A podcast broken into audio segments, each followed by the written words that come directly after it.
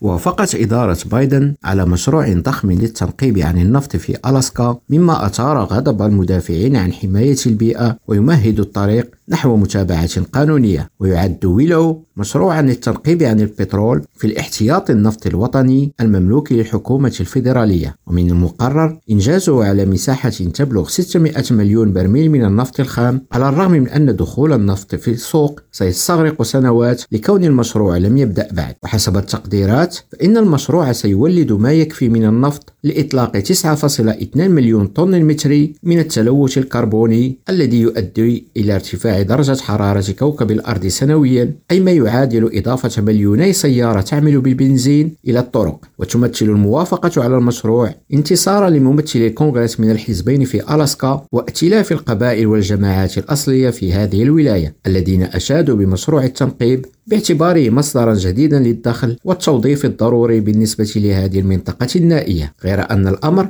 يتعلق بضربة كبيرة لجماعات المدافع عن المناخ وسكان ألاسكا الأصليين الذين عارضوا المشروع معتبرين أنه سيقوض أهداف خطة المناخ الطموحة لرئيس الولايات المتحدة ويشكل مخاطر صحية وبيئية. جهاد بن شقرون ريم راديو واشنطن.